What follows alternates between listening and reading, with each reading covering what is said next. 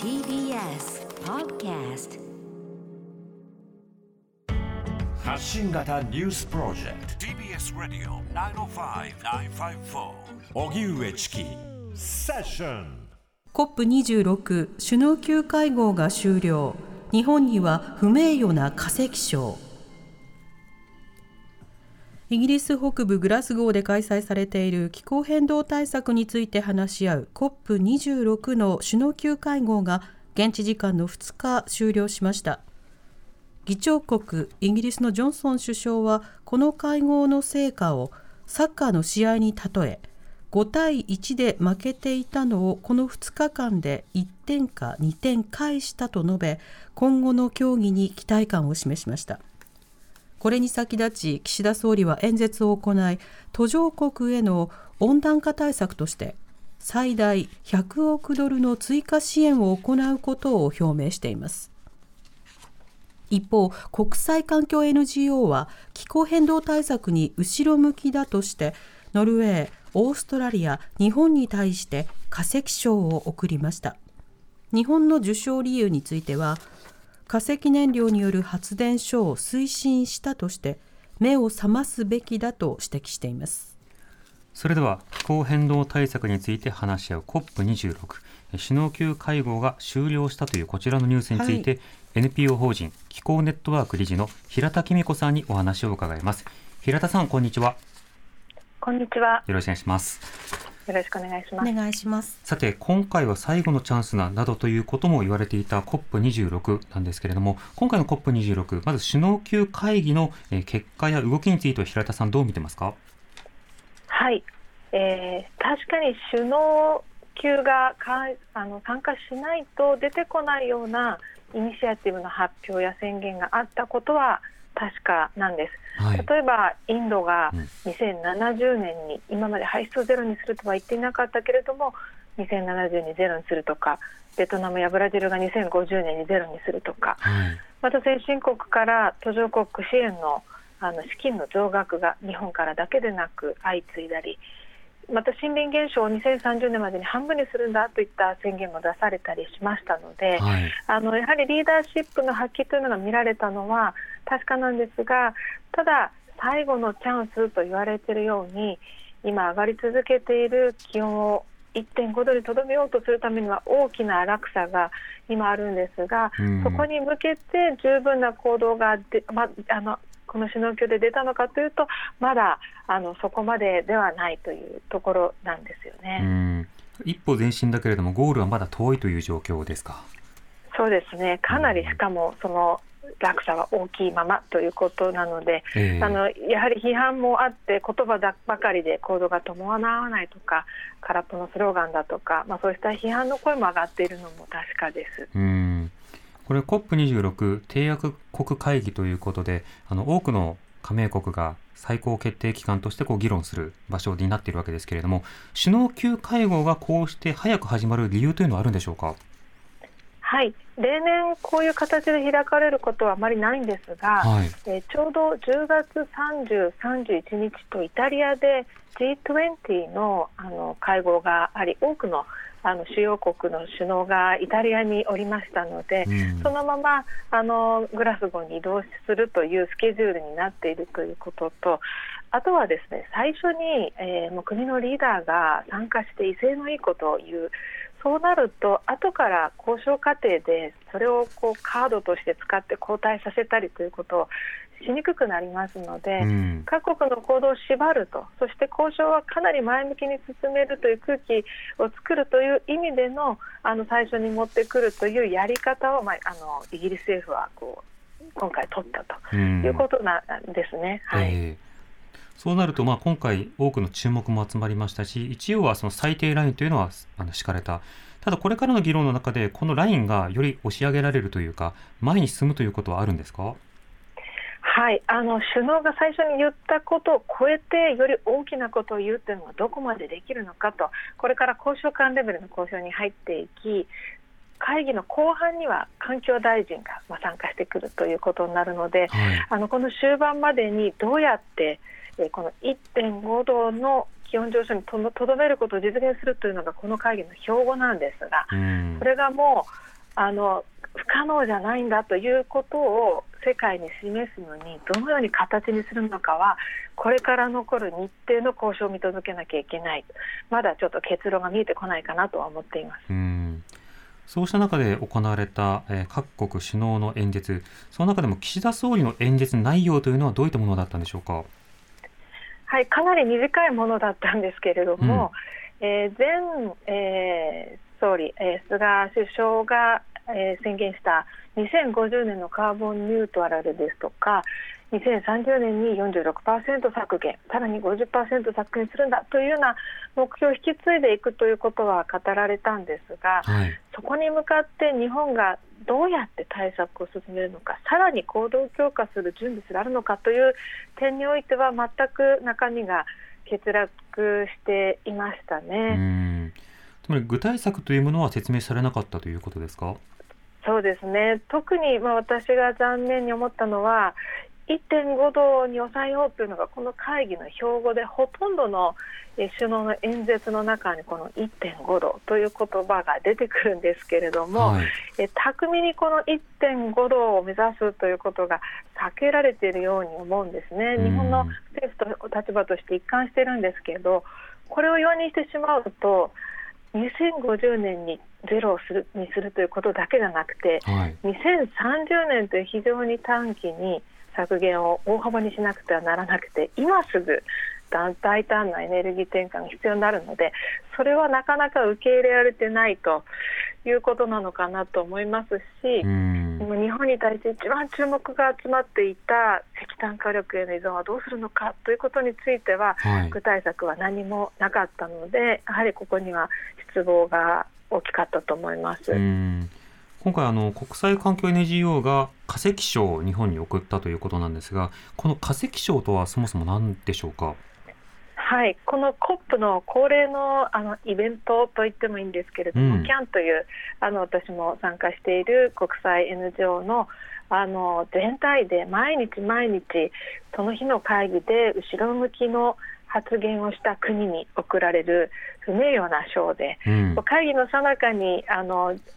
この賞を与えることによって各国の行動をもっと前に引き上げようというような意図もあって贈られる賞なんですが、うんうんえーまあ、この2日目の化石賞として日本のこのまさに岸田首相の演説をもって日本が受賞したということになりました。うんなんかこう化石賞のデザインなんかも凝った上に、まあ、多くの人たちの注目を集めるような工夫がされていたりするので、まあ、なるべくこれを送られないようにという葉っぱをかけるような効果を狙っているんですかね。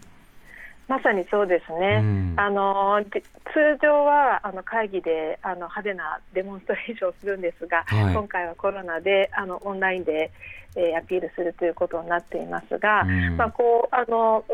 化石賞を与えるとやはりあのメディアもあのこれを伝えるので、はい。今回の発言の中で、えーまあ、石炭火力をあのやめると言わない代わりに水素やアンモニアを混ぜていくんだとそれを展開するんだということを言ったその裏側には水素やアンモニアを混ぜたら石炭火力は使い続けるよということがうん透けて見えたものですから、うんこれは化石燃料から足を洗うのではなくまだ使っていくそうした技術で対応するんですかというところはああのー N 上の目にしっかり見えてそれが批判の対象に今回なったということです。なるほど。ある種のまあ水増し策のようなものだということが見抜かれたということなんですか？そうですねあうんのまさに石炭火力は世界の温暖化の最大の原因で日本でも最大の排出の要因なので、はい。ここは技術改良で何かもはや対応できるということは考えられていなくて先進国は2030年には使っている、えー石炭火力ですね石炭の量はもうやめなくちゃいけないという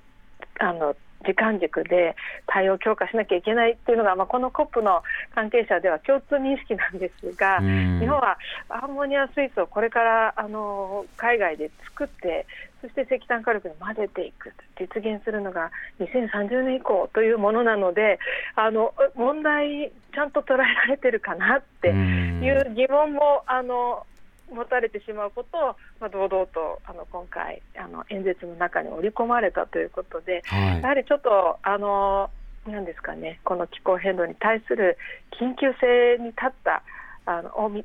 を見つめた対応策を、まあ、発表ということができなかったということになってしまったと思います。うんこれあの例えばこういった化石燃料の話などをこうするとですね、まあ、とはいえその経済界なども関わっているしそうしたところの配慮も必要だからみたいな格好で、あ、ある種その仕方がないという仕方がないよねという反応も見聞きされるわけですけど一方でその海外でも同じようなさまざまな企業状況や経営状況もある中でこれ前向きに取り組める国とそうではない国の差というのは平田さんいかがですか？どういうところにあるんでしょうか？はい、まさにあの今、えーエネルギーを作り出しているような、えー経済を支えているような事業活動を転換していこうということなので、はい、あのものすごい変化が働いている人にも企業にも影響があることなんですが、うん。あのじゃあ化石燃料を使い続けていいんですかというわけにもいかないので、はい。あのまあ、世界の国々は雇用のあの転換、えー公正な移行というんですけれども仕事の在り方を変えていくことを、えー国も下支えしながら、えー移行を加速させていこうということと相まってこの脱炭素の話が語られてるんですね。うんなのでまさにあの仕事を守る化石燃料で将来性のない仕事を守るのではなく脱炭素型の新しい仕事に移行するために、えー地域であの新たなあのクリーンな事業を起こしたり職業訓練をしたりええ。場合によっては失業保障などもしながら、えー移行をそして人々をより良い暮らしにより良い環境に導いていくっていうあの経済の作り変えのようなプログラムと位置づけられているので、うん。日本はなかなかあのそこまでの視点が落ちていなくて、はい。今石炭火力止めると働いている人どうなるのだと言って思考停止になってしまうのでこれはもう本当に企業のそして働き方の在り方を根底から変えないといけないということにまあ向き合えるのかそのために国がきちんと支援策を、えー奨励策を作れるのかということに、あのかかっていると、まあ、そういう問題だと思います。なるほど。今のあの雇用などを新しく生み出していく、そして転換をしていくというのは、いわゆるグリーンニューディールとか、あるいはそのクリーンエネルギーの産業を育てるというような政策になるわけですか？はい、あのそことかなりあのつながっていますね。うん。あのこれからの新しい産業に移行していくにあたって、はい。やはり地域ごとであの特に化石燃料に依存している地域は影響が大きくなるのでそこにやはりあの新たな経済を起こしていくというようなグリーンニューディール政策とあの一体化していくことですし、うん。またあの社会的な弱者といったあるいは影響を受けるような人たちに支援を差し伸べるというような、はい。あの気候変動と直接関連しないようなコロナのえで影響を受けている人たちのあの就業を支援するというようなこととも、まあ、つながっているとええいうことなので、むしろ今、新しく経済を立て直そうと世界がなっている中で、えそこに脱炭素の要素を組み込んでいこうというような流れが、まあ、世界の動きなのかなと思うので、うん日本もやはり雇用政策として、社会政策として、あのこの気候変動の取り組みを織り込んでいく必要があると思うんですよね。はい。あの今のところそうじゃなくて今の企業を守るためにイノベーションというところに立ち止まっているのでなかなか前に変化が動いていかないというところがあると思います。なるほど。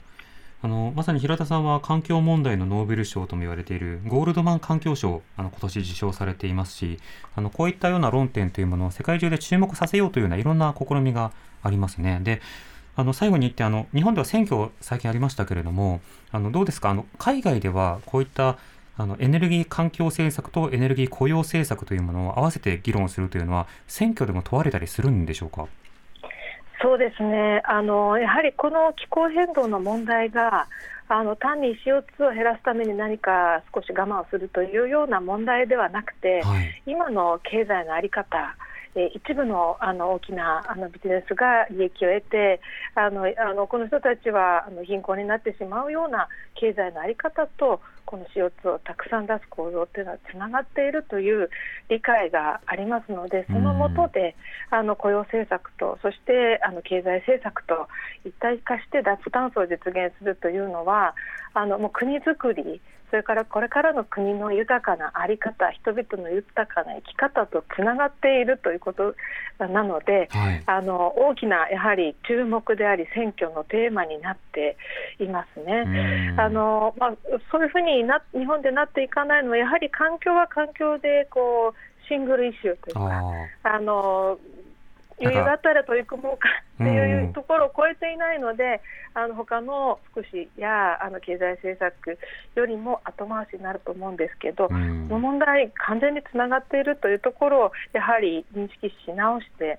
ちょっと自分で省エネするということではなくて、ええ。まさに経済活動の在り方を変えていく、それは私たちの今の暮らしを良くしていくためのプログラムでもあるんだということで、やはり政治もこのテーマを捉え直す、私たち自身もですけど、必要があるのかなというふうに思っています。うん。わかりました。平田さんありがとうございました。ありがとうございました。ありがとうご。ざいました。気候ネットワーク理事の平田紀美子さんにお話を伺いました。TBS